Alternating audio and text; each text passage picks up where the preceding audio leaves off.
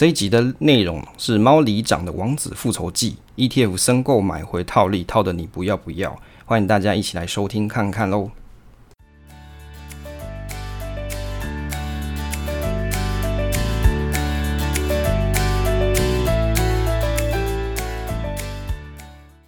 我是威利，欢迎收听 Awesome Money，这里是我的投资理财频道，分享我喜欢的主题给大家参考，把我知道知识分享给你。喜欢我分享的内容的话，可以订阅这个频道。那欢迎大家一起加入这个投资新手小白猫社群。那你在赖社群里面，你可以搜寻小白猫，或是点下方 Show Note 的连接。目前呢，频道是在周五或是周六上传。那我的学习就是我的分享。喜欢节目的话，可以分享给朋友听，也可以在我们 Apple Podcast 上做五星评价跟留言，让更多人可以发现这个频道哦。现在是。时间是二零二一年的五月六号下午的八点左右。那今天我们的主题内容呢是猫里长的王子复仇记 ETF 申购买回套利，套的你不要不要。那首先一开始呢是生活闲聊的部分哦。第一个，我早上看到一个新闻还蛮有趣的，就是有一个记者问说，这个周星驰啊，哎，你为什么还不结婚啊？都已经这个岁数了。然后周星驰呢，他也很幽默，他就跟他讲说。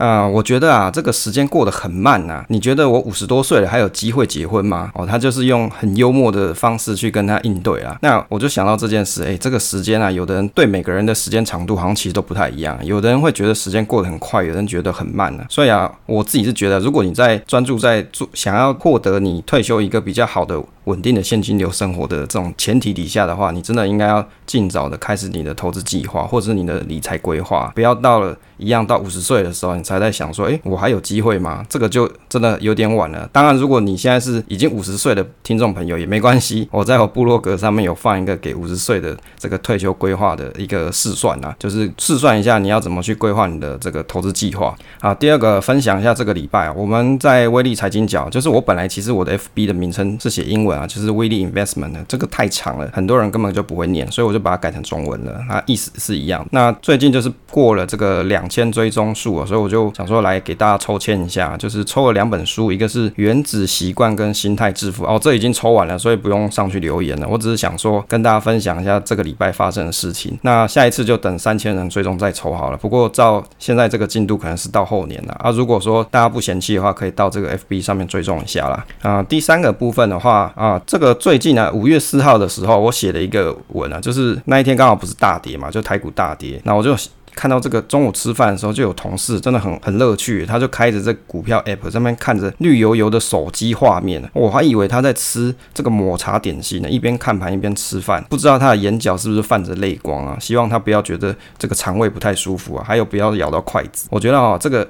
吃饭就吃饭，这个看盘吃饭不会比较好吃啊？那还有那一天还有朋友讲说，诶，有人什么赔光了钱啊，还要赔了十几趴。那还有人说，诶，他的朋友去借了信贷，不知道该怎么办才好。我是叫朋友可以去拜拜，这个心里可能会好过一点啊。当然还有人是说，哦，他早盘就出清了，就躲过一劫。啊，然后也看我也看了某个这个大神，他也是说，哦，他开盘就是砍了一堆部位，然后让这个持股降降得很低啦。我自己心里是觉得，哈，像这个股市的涨跌啊，是。上都是正常现象，所以你看做这个做短线多不远，多不容易啊！你心情总是要这样忐忑不安啊，而且你还要比别人还要溜得快啊！不要去当那个最后一个老鼠。对长期投资的我的我来说啊，那一天我看。这个组合的浮盈不过就是少了两 percent 啊，这个有经历过去年三月大跌的洗礼，我相信很多长期投资人，你应该现在还是活得好好的啦，那就是可以好好上班，下下班可以好好休息一下哦，就是可以希望大家都离盘面比较远一点呢。我们哦赚没有比别人多，也不要比别人害怕，而且你怕就输了，你就可能就出清你的持股部位。事实上，这个市场一直都在嘛，船一直开，这个浪打下来，你要在场才能够到得了你的这个投资的目的地。第四个啊，这个我们目前节目制作到现在，去年是五月九号开始录制第一集上架，那到现在是五月六号，大概是已经经过了一年了。我自己是觉得这个一年的心得，我是觉得，因为平常我的朋友们、啊，其实很少在聊这些投资理财，那我觉得这个就是我的一个舞台啦。那希望更多人可以一起来研究一些兴有我有兴趣的投资内容啊。那也有人问说，哎，这个做节目有没有赚钱啊？我记得我是买了麦克风跟一些设备吧，那大概花了一万块，期间也只有收过。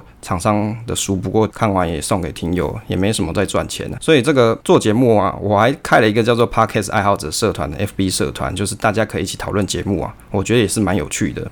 那当然。在这一年中，我比较印象有深刻，就是有听众他说他环岛骑脚踏车一边听节目，那也有人说他是打扫或是读书的时候一边听节目，这样还可以看得下书，我觉得蛮厉害的。当然还有一些听众说，诶，这个听的节目想睡觉，或是讲的不好笑，或者是没有时事啊这些建议啊，那我觉得都是一些自播的一些改善方向。不过我还是蛮希望大家说，你听完的话，你可以从里面获得一些投资理财知识啊。那目前到第五季，统合一下大家意见，我可能会有这些单元，就是就是投投资研究室啊，跟威利聊时事。还有威利来读书跟投资小白猫，那像今天的这个节目单元就是投资小白猫啦，而且我有写了一页，就是参考了贾博士的话，我觉得他讲的是蛮好的。他说，如果你把每一天都当做最后一天来过的话，总有一天你会证明你是对的。哦，就是送给一些创作者的朋友。最后一个闲聊就是跟大家分享我们这个 Awesome Money 的名字的由来跟念法。这名字其实应该是要念 Awesome Money，不是念 Awesome Money 啦。啊，有人会喜欢就是看到有有什么就念什么，就念 some Money 啊。事实上是 Awesome Money。如果用这个造句的话，This is really awesome，就是它真的太棒了。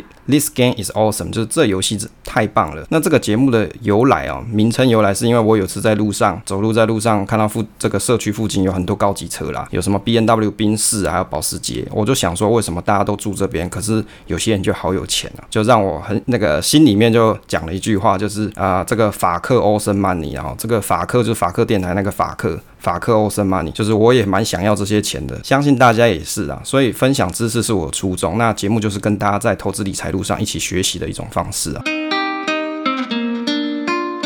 好，开始我们今天主题的时间啊。今天的主题题目是 ETF 小白猫六猫里长的王子复仇记 ETF 申购买回套利套的你不要不要？好，这个今天我们大概会讲一下啊、关于这个 ETF 套利的一个方式啊。那我觉得这东西其实还蛮重要。如果你不知道这个观念的话，在买 ETF 的时候，你蛮有可能会买贵。好，那首先这个情境故事的部分哦，上一集的剧情前情提要一下，我们提到这个猫猫街饮料 ETF 是由猫里长独家发行的 ETF 啊，但是因因为后来有罐罐银行发行的罐罐公司 ETF，让猫猫街的投资猫们啊，哦，非常喜欢啊。当然啊，上市后有一段不小的蜜月期，让这是这个初期申购的猫猫们啊赚了一波。这个猫里长的王子复仇记啊，就是猫里长他看到这样的好光景啊。非常不服气啊，因为市场的资金都跑去买冠冠银行的 ETF 啊，就不买他的了嘛。这样他的银行的钱啊赚的就比较少了，所以他吩咐手下研究员啊去研究一档新的 ETF。这次主打高配息 ETF，让每个猫猫每年都可以领到股息去买猫罐罐啊。当然啊，这个高股息的 ETF 内里面的那些公司啊，都是猫猫街上不错稳定的公司啊。例如说猫猫杂货店啊，还有猫猫运动商品店啊这些。这个消息一出啊，猫咪街上的猫猫们啊，非常的开心。开心啊，因为这样可以配息的 ETF 对有些猫猫来说非常棒，可以季配息啊，每季都可以领钱的感觉真好，好像上班一样可以领薪水，好棒。这个猫猫界的大户猫员外，他听到这个消息啊，也想要赚一波上市财，就跑去找了这个猫里长商谈了。哎，里长老兄啊，听说你们银行即将推出一个酷酷的商品，对吗？猫里长说，哎，员外兄，你怎么知道啊？我们还在内部研拟中诶，猫员外说：“这还用说？我是你们银行的大户，你们旗下的研究员已经跟我说了呢。这个我可以在还没上市前先跟你申购吗？”那猫里长呢就说：“当然可以啊，请问你要买多少张啊？不过我可要提醒，购买前啊，请详阅公开说明书哦，确定了解的风险才买哦。”猫员外就说：“啊，这还用说？我什么没有，就钱最多啊！我最近还代言了这个猫咪帅夹克这个品牌的商品，赚了不少业配费用啊。原来啊，这个猫员外不是。”单纯的暴发户，他还是个金融业的网红呢。他帅气壮硕的外形，的确是很适合代言服饰。那猫员外就跟他说啦：“那那就五百张啊，不用谈啦，还研究个屁呀、啊！我就想要赚，就是要给大家看这一档 ETF 哦，我很看好，没有要买很久啊，没有要持有抱很久啊。”猫里长就说：“好的哦。”那我帮你约个时间来我们银行，由专员帮你这个签收这个这个账款啦。就这样，猫员外他一申购完啊，就回家上这个猫猫胡须网啊，哦，就是猫咪的 FB 啦，po 上他的申购单啊，还跟他的粉丝们说，哎，这个你们不要学哦，只有有实力的人才可以这样申购，你们学不来。我就是看好这档 ETF 上市哦，赚钱就是这么轻松容易啊。不说你不知啊，其实这个猫员外他还有三万个猫猫胡须网的粉丝啊，每天粉丝都会去看他的贴文。文，算是一个实力不小的网红巨星啊。就这样，猫猫街高配息的 ETF 上市啦，大卖啊！这个上市三天溢价二十趴啊，傻眼！这个猫员外赚翻，马上就到这个猫胡须网站贴上他的对账单，大赚五十万猫币啊！这个猫员外他就写说：哎，看看对账单，我赚钱啦，五十万哎！各位猫猫，好好看看我，我只要有赚，就只要看到我有赚钱啊，不要忘记我有赚钱，我就会捐钱给弱势猫咪集团基金会。看我马上就是捐十趴啦，五万元。底下算命不要呛我赚钱，先说你捐多少，捐比我少，不要来屁我。那当然，这个猫里长银行啊，趁了这波赚了不少手续费，因为申购费都要收一点五趴。先不用讲 ETF 组合里的公司有没有赚到钱，猫里长的申购费肯定是赚翻了，他整天笑的这个合不拢嘴。有天啊，猫里长上街买钻石，看到这个罐罐银行的老板傅大妈，猫里长就说：“看到了吗？我家的 ETF 大卖，看来我 ETF 的命题选对了，可是题目选对了啦。猫猫们最喜欢高股息，每一季都发猫猫币，超爽的。你那个罐罐 ETF 配息多少？训掉了。这个傅大妈用不屑的眼光啊，瞪了一下猫里长，就说：“哎，你这个老头，你懂个屁啊！”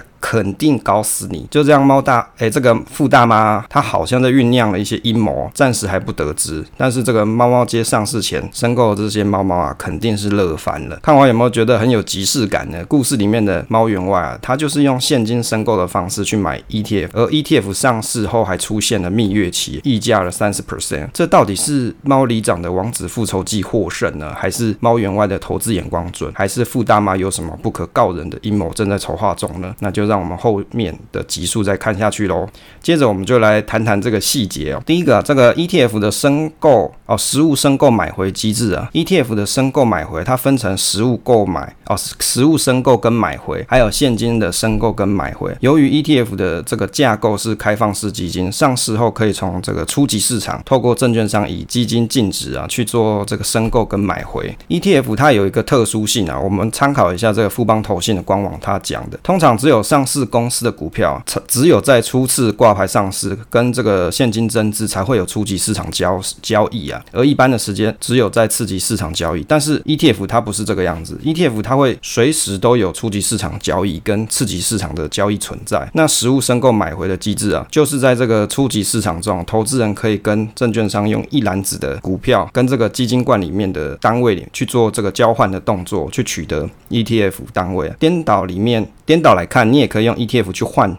一篮子的股票，而一般的投资人啊，只要在公开市场，你就可以买卖 ETF 了，就不用再去初级市场上交易啊。那实物申购买回啊，ETF 在初级市场的交易方式讲一下啊。实物申购就是指说，交易商或是大户啊，他可以自己啊在市场上买入成分股的这些股票，用这些股票去去兑换对应的 ETF 数量，就股数啦。一般来说，你去看 ETF 的官网，它每天都会去公告，叫有一个名词叫做申购买回清单啊。比如说像富邦公司治理的零六九二，大家可以去参考这个富邦投信官网啊，然后到时候这个网志出来的时候会附这个链接，你去点击，你就会去发现说，诶，这个零零六九二它有一百间公司嘛，这一百间公司它即时持股的内容跟权重啊，它都会列在这官网上，你就可以去看一下这个成分到底是不是你所喜欢的哦，就是看一下这个这些公司到底是哪些公司啊。那以前有人他买 ETF 很有趣，就是以前有一个朋友啊，他就说啊，这个里面有红海，我就不喜欢红海，所以不买。诶，这也是一个方。式因为你就对他没信仰嘛，你就不看好红海，你就不想要买这个 ETF，这也是可能的哦。他就是会有一些人，他看了这个成分内容，他会去决定他到底要不要去持有。就像这个零零六九二，目前的成成分股有哪些啊？如果有，比如说有其他的投信或是大户，他要去做申购啊，那他就可以去市场上去买这些公司的股票，按这个比例权重去跟富邦投信去交换零零六九二的股市啊，啊股数啦。那实物买回的意思啊，就是投资人将手里面的 ETF 交付给。发行的投信公司啊，交换成对应的成分股股数。如果一样用零零六九二来举例啊，它在官网里面就有提到，申购买回的基本单位是五百张啊。如果你有要做交易的投资人，你就可以去填写。啊，文件实物申购申请书，还有实物买回申请书啊，好，你就可以去填这个单子，然后去交给富邦投信，就就可以去做这个交易。那现金申购跟现金买回这个 ETF 在初级市场的交易方式，大概讲一下。如果说现金申购啊，它是讲说投资人一样。像这个发行的投信公司用这个现金去申购对应的 ETF 股数，那用而用现金买回呢，就是将这个 ETF 交换成为对应的现金。那参考这个零零六九二，它一样也有这个现金申购书跟现金买回书啊。但是因为这个金额跟交易的数量都很大，一般来说啊，我们这种小散户啊，根本就不会在初级市场做这种交易啊。ETF 它为什么不会产生大幅的溢折价的情形？应该说，我觉得应该正确解释说，它为什么不会长期出现比较大幅度的这个折溢价情形哦？那让这 ETF 跟所追踪的指数背离呢？哦，原因是因为 ETF 它的申购买回机制能够让 ETF 的市价跟净值收敛在一定的幅幅度内，使投资人他在次级市场交易，它的市价会贴近它的净值，也就是它真实的价值。这什么意思？就是它那一篮子股票通通去做计算，权重去算一算之后。真实的实质价值。那目前追踪海外成分的这个证券指数啊，还有海外商品啊、期货指数，那还有一些什么杠杆型啊、反向型这些 ETF，它采行申购啊现金申购赎回了。中场休息时间啊，中场休息跟大家分享一下，我在平常打文稿的时候听到一首歌，但是我听的当下其实我不知道这个唱的人是谁，所以我很直觉是觉得说，诶，这首歌其实还不错听啊。它的名字叫做 The Best for You，那它的歌词啊是讲说，I must confess you made a mess, we got regrets, say things we never meet.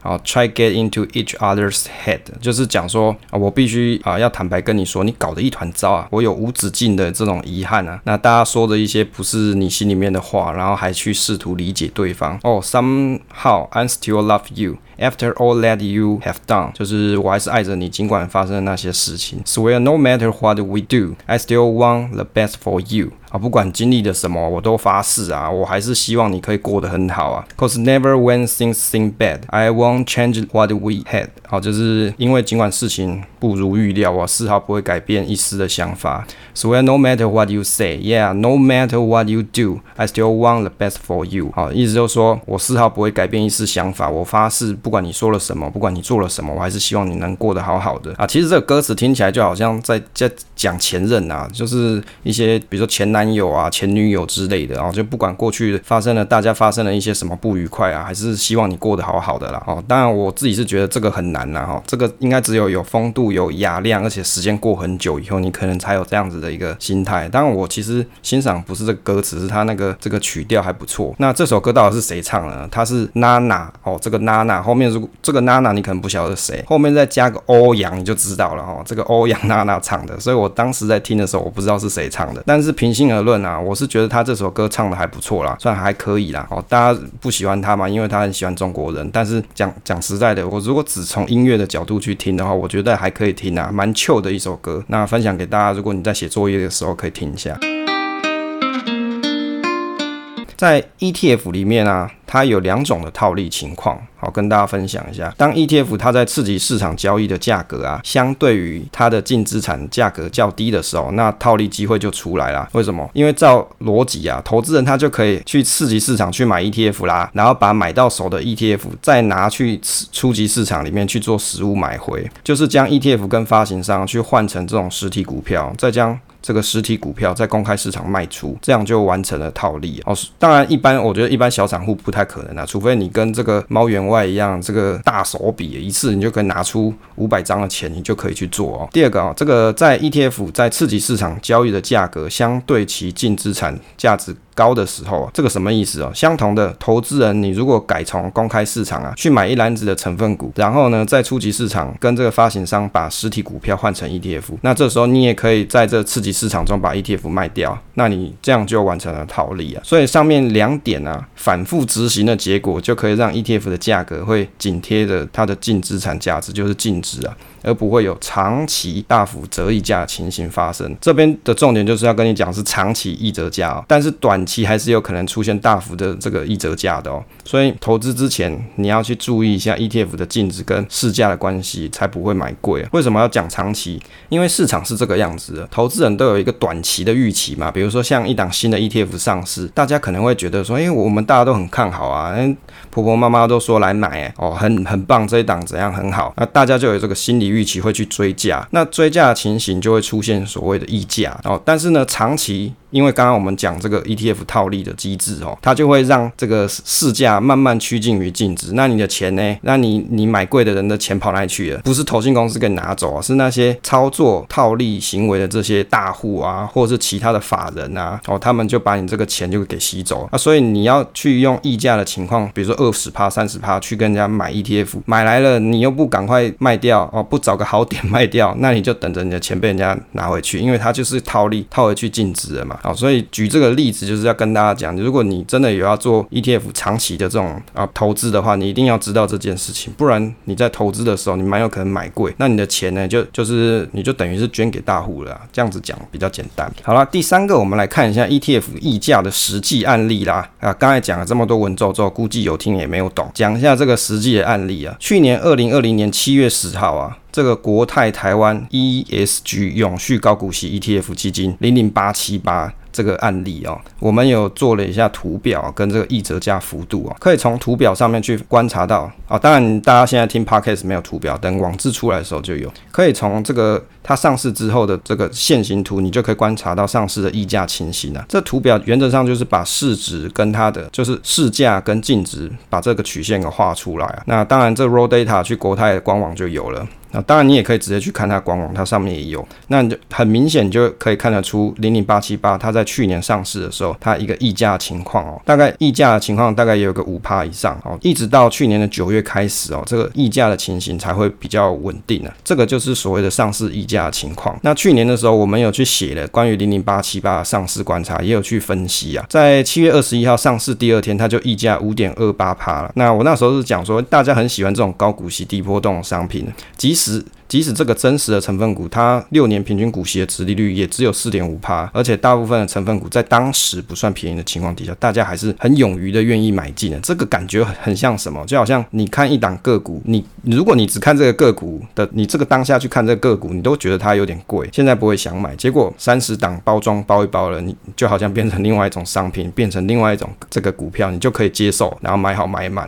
所以啊，有很多人朋很多朋友就在询问，哎，溢价是什么？哦，所以刚。刚我们有解释了嘛，基本上溢价就是 ETF 原本它的净值。哦，市价超出它的这个净值很多啊，它就是一个溢价。通常的原因是因为市市场对这个商品太热门了，很多人想买，结果超出它本来净值的价格，那超过的部分就是溢价啦。所以用白话来讲，如果你用这个市价是溢价情况的这个价格去买 ETF 的人呢，基本上你就是给大户有机会用实体的成分股去兑换成 ETF，再用 ETF 的价格卖给下一个想买的人。因为成分股当这个零零八七八它有三十档嘛，那加总在一起净值没有比这个 ETF 的市价。价来的高，这中间就是一个利差。那他卖掉 ETF 之后，又再去买成分股，一直让这个净值跟市价差异变小，这样就是 ETF 的套利机制。那大家的钱就源源不绝的到大户手上啊。所以为什么你越越穷，人家越越有钱，就是这个样子啊。那实际的案例二哦，这个是比较近期的，就是零零八八五这富邦越十越南基金的上市观察，在这个四月二十一号，今年四月二十一号的时候啊，这个新闻的标题是写说越南版零零五零啊，富邦 ETF 挂牌两天爆天量可以买吗？那当时啊，新闻有讲说有专家去提醒说它有一些风险嘛。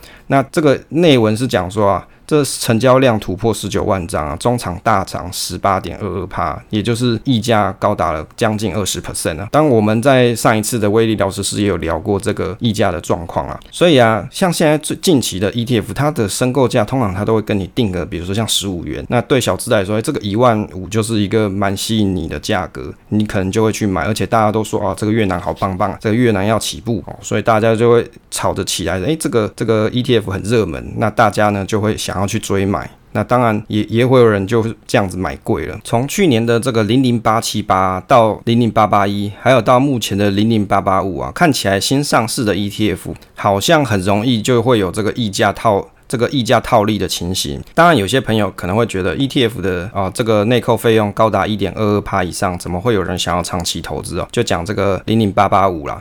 啊，为为什么它内扣费用都已经一点二趴，还会有人想要长期投资啊？这个我讲一下我的想法。其实有趣的是啊，我的推测，大多数的人啊，他在申购期间去购买啊，多半是认为说它会有一波上市行情啊。所以重点不是在于说真的看好越南股市啊，重点是在于看好别人看好这件事情啊。当然事前我们并不会知道是不是真的有利可图啦，但是投资人他可以去参考去年发行的中信越南基金的涨幅去做判断。好，它有一个 benchmark 嘛，他可以去。比较，诶，去年的这个是有一个溢价情况，因为我们现在是也也会也有可能会有这样子的情形的哦。这个就是一个比较方式。当然，中信越南不是 ETF，它只是一个基金，只是说它可以用去年的这个这个基金啊，去看出看出说它上市的这个涨幅，它就可以去判断说，诶，现在出的这个东西是不是有可能有这样类似的类比的情况发生了。所以以上两个案例啊，都可以观察得出来说，ETF 它在上市初期蛮有可能会有一些大幅溢价情况，所以并不是说市价都都会。一直都跟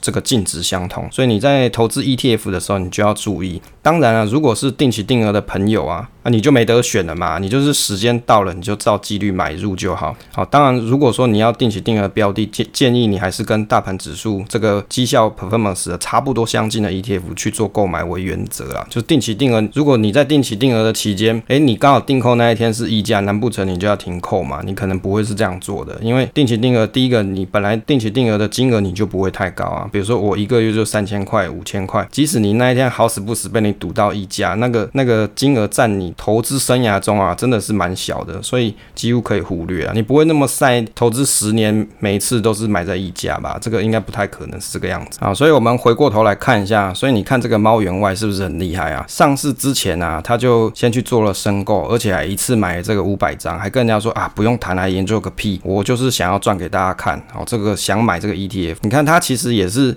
他也不是真的长期看好这个股息 ETF 嘛，高股息 ETF，他只是想要赚这一波上市财而已，所以他很快一上市他就卖掉了，卖掉钱赚到，他就贴罪账单到他 FB，然后跟大家说，你看我有赚钱哦，我跟大家事先预告我有买哦，而且我赚钱，我现在还有捐钱哦，哦，如果你没有捐比我多，就不要来屁哦，这个这个猫员外就是有这种霸气哦。看看说他以后还会再出现在这个故事里面给大家分享。好啦，以上就是关于这个 ETF 套利的一个模式跟方式啊。那相信大家听完之后，以后你在买 ETF 的时候，ETF 的时候你会更有 sense，你就不会诶看他，你也不知道他到底净值跟市价差多远，你就给他钱就给他投进去。那你要投也可以，那我是觉得你与其是在溢价情况投给这个这个大户收这个钱、啊，你不如捐一点钱给一些弱势的小朋友都没饭吃。就上一期我们节。节目有介绍嘛？哦，有些小朋友四岁就没饭吃，你不如把这钱捐给他，他还有饭吃。人家大户本来就已经开 B N W、Benz，他哪缺钱啊？你这个钱给他，对他来说，他也只是数字一个 number 增加而已啊。所以在买 ETF 的时候，还是要注意一下这个溢价情况。当然，相反过来，你也可以等 ETF 折价情况的时候，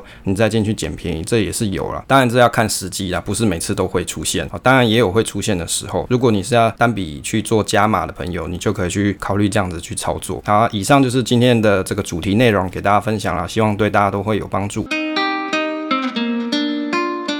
欢迎来到这个 Q&A 时间啊！首先来念一下 Apple Podcast 留言啊，这一次这一次只有新增两个啦。啊，如果大家听完节目你觉得不错的话，可以去留个言啊，因为我看收听数有明显提升不少，所以如果你听了我的节目对你有帮助，你就去留个五星吧，让大家更发现这个频道。好，第一个朋友呢，他是啊 Harvey 哦，他应该是这个生活自然卷的这个 Podcast 的主持人。那他说谢谢威力大大无私分享，小弟贴这个账单的疑问，更有自己的想法。啊谢谢，好，他是我们 Podcast 爱好者社团里面的团员啦。那他有来这我这边留言，那他之前是有提到在询问一个问题，就是说要不要跟他的这些这个听友啊，或者是粉丝啊，去贴自己的操作绩效对账单啊？他有这个疑问啦。我以前有看过一本书啊，这本书他是在讲交易这件事情，他其实有建议大家，如果你是一个有纪律有啊的。成功交易者啊，你不应该去把你的交易记录随便贴给别人看，因为呢，你你不管是赚钱还是赔钱，总有人会对你做一些非议，可能会影响到你的投资决策啊。所以，如果你是一个有纪律的交易，交易者的话，事实上你的交易就保持在你自己的 r a 内就好了，不用随便 share 给别人看。但，如果你是想要借由这个交易的成功记录去吸引到很多的这个，比如说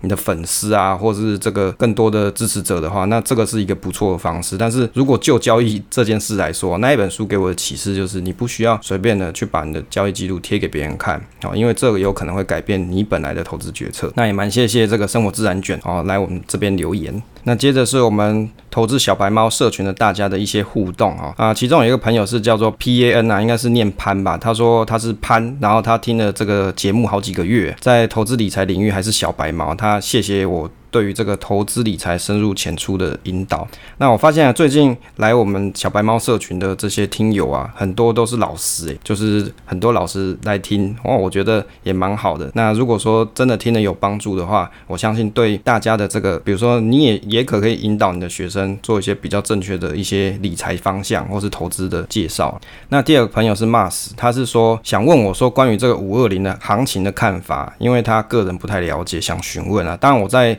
这个群里面有回过他。事实上，我个人是觉得啊，新闻总是会去报一些关于说，比如说某某行情出现。可是当这种关键字出现的时候，你就要特别小心，说，诶，你会不会在这个时间新闻出来的时候，你就想要去买？因为新闻出来，你想要买，而不是你真的看好这个这一档股票，所以你要买，这个是不一样的事情。你看了新闻，你觉得新闻写得好棒，所以你去买，哦，但是。我的建议是这样啊，如果你真的很看好政府的一些推行的相关政策哦，我们在前几期啊，就过去的集数里面是有介绍关于一些，比如说像是五 G 的发展啊，或是资安的发展啊，或是水资源的一些介绍，这些都是政府的前瞻基础计计划制嘛。如果你很喜欢政府推行的一些方案的话，你应该去好好去看行政院他们有一些介绍内容啊，或是看看我们听听我们过去的集数或是网志的内容，去想一下有哪些类股是你所喜欢的哦。那而不是真的在这个新闻点出来的时候你才来去买，那样子你可能会买贵了哦，因为你也不知道为什么你要你要买嘛，所以这才是关键的原因。那再来这个朋友是 James，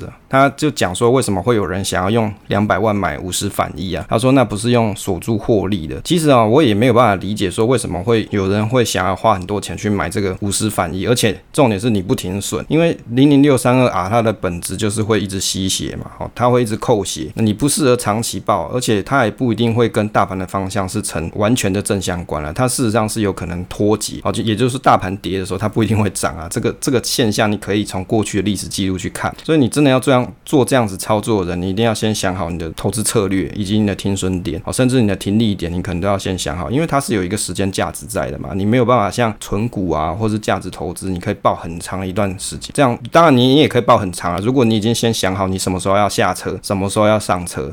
哦，但是问题点就是说，如果你都没想好，你就去就去买的话，那这可能会是一个大问题。那接下来这个朋友是芬妮啊，就我们新加入小白猫社群的朋友，他说在过去理财中，我的理债经验丰富，就是房贷跟养小孩，投资经验都是血泪史。那最近两年才开始存股，像 ETF 跟啊金融股这些，挺过去年的危机没卖。那现在现在账上有获利，那感谢我开板，那大家一起来学习。那我相信啊，如果说你之前呢、啊，去年那个时间点你是持有金融股跟 ETF，其实你放到现在应该都是还还有小有获利啦，不敢说赚很多，但是应该也没有到亏啦，哦，应该是有赚才对，而且又要快领股息了，你们你就觉得这种这个心情，你就会觉得好像又快要又又有这个利息进来。那讲到这个利息啊，最近在这个报报税嘛，那我又看到这个股利扣抵税额，尤尤其缴税这件事情哦，怎么讲，心里会有一种挣扎嘛。但是你看到有一个东西是可以帮你把这个贵贵的税金再扣掉一些，那个心情就很很愉悦，你知道吗？就是一种小确幸。当然有人会讲说啊，你你为什么不直接买大盘就跟大盘一起好，还要去领这个利息，还要去给人家扣税啊？事实上，你领股息你是要去计算的，不是说我领越多越好，因为你股息也会占你个人所得之一啊。重点是你在试算之后，你发现股利扣抵税额是对你有利的情况底下，那这个就是一个小确幸。那我我觉得也蛮欢迎这个芬妮加入的。那当然，这个房贷跟养小孩都是大家的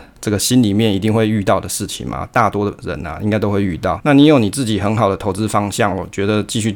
保持下去就好。那群里面的小鹿他说，我真的很会写故事啊。其实我觉得写这个故事最主要还是引导大家可以用比较简单的方式去理解这个 ETF 的内容，或是以后甚至有其他的金融商品。那用一些简单的故事引导你更了解这个东西，那才是叫做有效沟通啊。因为我发现有很多，比如说频道啊，或是文章啊，作者啊，或是 YouTuber，他们讲的东西跟写的东西真的都太难了，太难，难以让一般人可以了解。当然你会看起来哦，这个写东西真的很专业很棒。问题是。一般人不了解你，那你写推广这件事情，那个效果就会打折扣。那这也是为什么用故事的方式去呈现啊，这个是一个小小心得啊。那另外一个朋友是曹爸，他说他最近啊，应该是今天讲了，他说他把持股的部位都转成零零五零了，他觉得很心安啦，就是反正就懒懒的不用做事，就买零零五零就好。基本上我觉得。你把持股都转成零零五零也没有什么大问题。如果你真的是打算抱着不要管它，那你就是持续定扣这样子的话，这个你单买这个市场指数 ETF，它只有一个情况，就是当市场系统性大跌的时候，那个时候像尤其像去年三月那个大幅的大跌，比如说台股跌了二十六 percent、二十七 percent 那个时间点，如果你可以挺住不要卖掉的话，那我觉得买 ETF 当然是没什么问题。但是大多数人可能你抱着这种 ETF，你会有一种遇到大跌的时候，你会觉得，哎，现在已经跌了二十二十五 percent，会不会下礼拜就剩下再跌个二十 percent 这样子？你会有这种心心理的恐慌。当那种恐慌出现的时候，你你可能会想说啊，我我现在只有手上十万块，啊，跌个三十趴可能还好啦。问题是，当你手上部位是好几百万的时候，那个心情就又不一样。所以你如果你只有做零零五零，没有做其他的资产配置的话，你就要先预想得到会有这种心理的这个恐慌跟情绪。那如果你可以处之泰然，就想说啊，反正这个就闲钱没关系，那我就觉得还 OK。那持续的买下去，我相信台股的这个经济发展还是会长期持续的向上。好啦，以上就是社群的大家还有 Apple Podcast 的留言。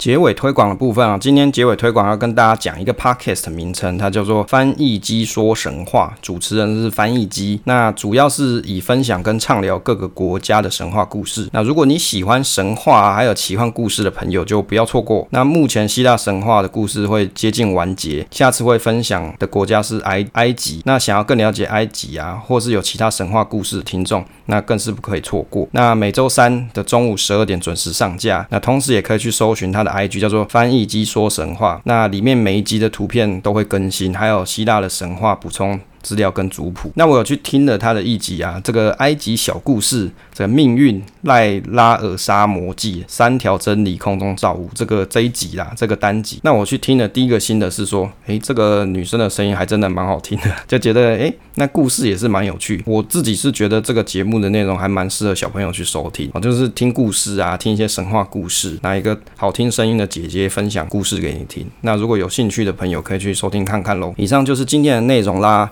如果你喜欢我们的内容的话，可以分享给其他的朋友收听啦。你的支持跟回馈啊，是我们创作的更好的原动力啊。应该说我啦，就是也只有我在做嘛，所以是我的创作的原动力。那谢谢大家收听这期节目啦，希望对大家都有帮助。那就是多多订阅跟支持这个频道跟留言。那分享总是单纯的快乐，期待下次再见。